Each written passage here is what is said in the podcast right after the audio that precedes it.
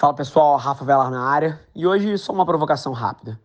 Você realmente gosta do que você faz? No episódio de hoje eu trago algumas formas para você pensar sobre isso. Aproveita aí. Abraço.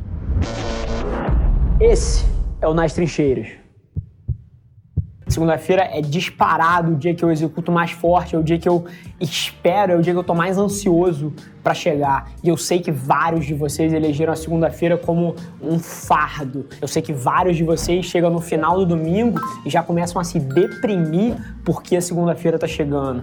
E mais uma vez, eu não tenho nada contra você sair, você se divertir, você aproveitar o final de semana. Mas meu irmão, se você odeia o que você faz de segunda a sexta, tem alguma coisa muito séria e muito errada contigo. Porque eu vou te falar uma coisa: você vai passar um terço, no mínimo, da sua vida trabalhando.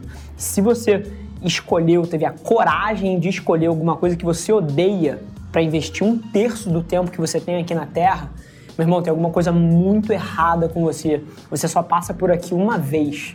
Uma vez. Você só tem uma chance nesse planeta aqui, uma chance de viver a vida que você quer.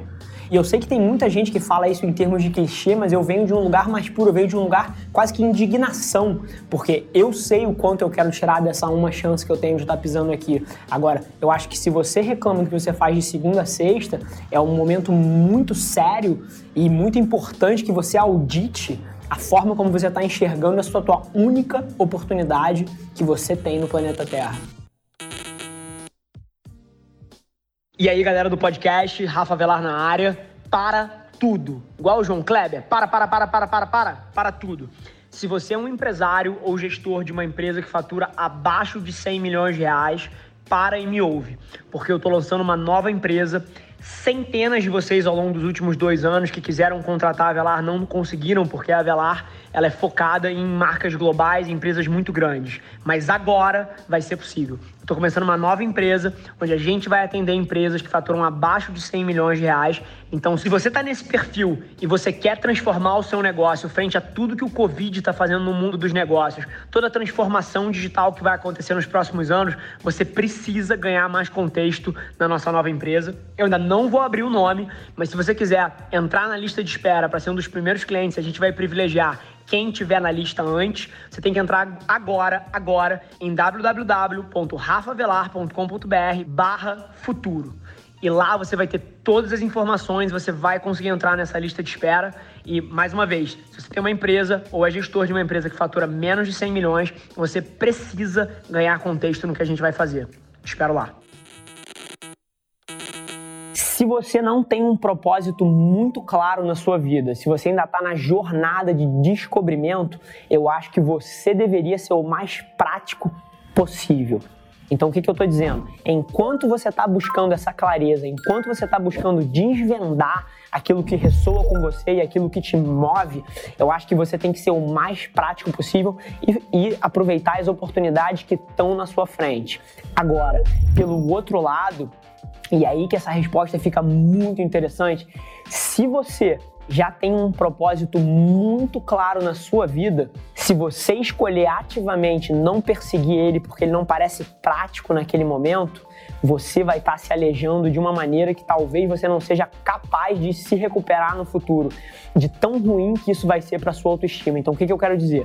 Se você não tem um propósito claro, se você ainda não descobriu a sua paixão, eu acho que sim, você tem que ser muito prático e aproveitar todas as oportunidades que estão em volta. Mas agora, se você já sabe, se você é uma bailarina por natureza, se você é um jogador de futebol e você não consegue respirar outra coisa na sua vida, se você respira jornalismo e você adora investigar as coisas e trazer à luz fatos diferentes, se você nasceu para treinar ações e você faz isso desde os oito anos, se você fizer qualquer coisa diferente disso, você vai ficar extremamente frustrado. Então é aí que eu acredito que você tem que ser um pouco menos prático e você tem que dar um jeito de buscar essas coisas agora um pouco menos prático não significa ser imbecil nas suas escolhas, porque se você não tem nenhum caminho óbvio a ser seguido e você tem contas para pagar e você tem dois filhos, e você tem uma esposa ou uma mãe que está doente, você tem que levar essa situação em consideração. Então, o que, que eu estou falando? Talvez seja você pegar um trabalho de 8 da manhã às 5 da tarde, fazer aquele mínimo ali e buscar o seu sonho de 7 da noite às 2 da manhã. Mas agora, você tem que fazer isso, você tem que buscar estar tá alimentando essa sua paixão, porque se você não fizer, você vai ser uma pessoa infeliz e você vai fazer mal a todo mundo à sua volta.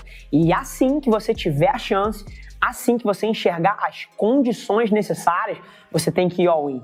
Você tem que ir com tudo, porque qualquer coisa diferente disso vai ser extremamente ruim para a sua autoestima e para a sua vida como um todo. Agora, mais uma vez, duas situações. Se você ainda não tem essa clareza, você tem que de fato ir aproveitando as oportunidades como elas aparecem, porque essa é a maneira de você encontrar o que ressoa com você. Agora, se você já sabe o que você quer fazer, qualquer coisa diferente disso vai ser extremamente negativo para sua vida.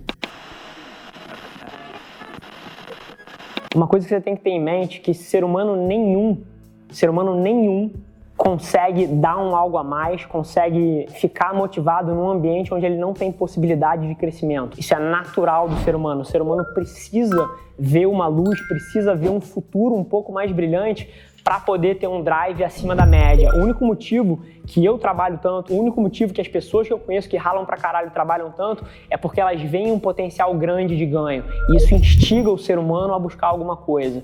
Se você não tem isso, você naturalmente vai ter a sua chama um pouco apagada. Então, mas e aí eu queria fazer uma aspas muito importante, que é o seguinte: eu vejo muita gente, e até aqui dentro da empresa eu reconheço que isso acontece. Tem pessoas que trabalham nessa mesma organização aqui, que têm visões totalmente diferentes sobre o que essa empresa pode dar para elas acerca de futuro profissional. Então, tem pessoas que trabalham nessa organização e que acham que aqui não tem possibilidade de crescimento. E, ao mesmo tempo, tem pessoas que trabalhavam na mesma área que essas pessoas que não veem possibilidade de crescimento e que foram promovidas quatro, cinco vezes nos últimos três anos, que quintuplicaram o, o, ganho anual e o ganho mensal que elas tinham. Então, uma coisa que eu preciso falar é que na maioria das vezes que você não vê potencial de crescimento numa organização, isso pode estar dentro de você. Isso pode ser o perfil de profissional que você acabou se tornando por alguma circunstância. Então, a primeira coisa que eu te peço para fazer é se auditar, porque ninguém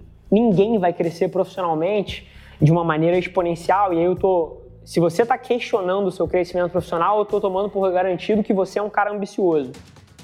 Esse foi mais um episódio da nossa experiência em áudio. E como eu já falei, eu adoraria saber que você está gostando do que a gente está compartilhando por aqui. Então não esquece, se você está tirando valor desse conteúdo, ia significar o um mundo para mim, que você tirasse um print da sua tela, postasse no Stories me marcando e aproveita para ir na sua plataforma favorita também e deixar um rating de cinco estrelas e um comentário lá, ajudando a gente a construir essa comunidade tão vibrante que move o Brasil para frente através do empreendedorismo e que fala desse Brasil que dá certo. É um prazer ter vocês comigo e a gente se vê no próximo episódio do podcast.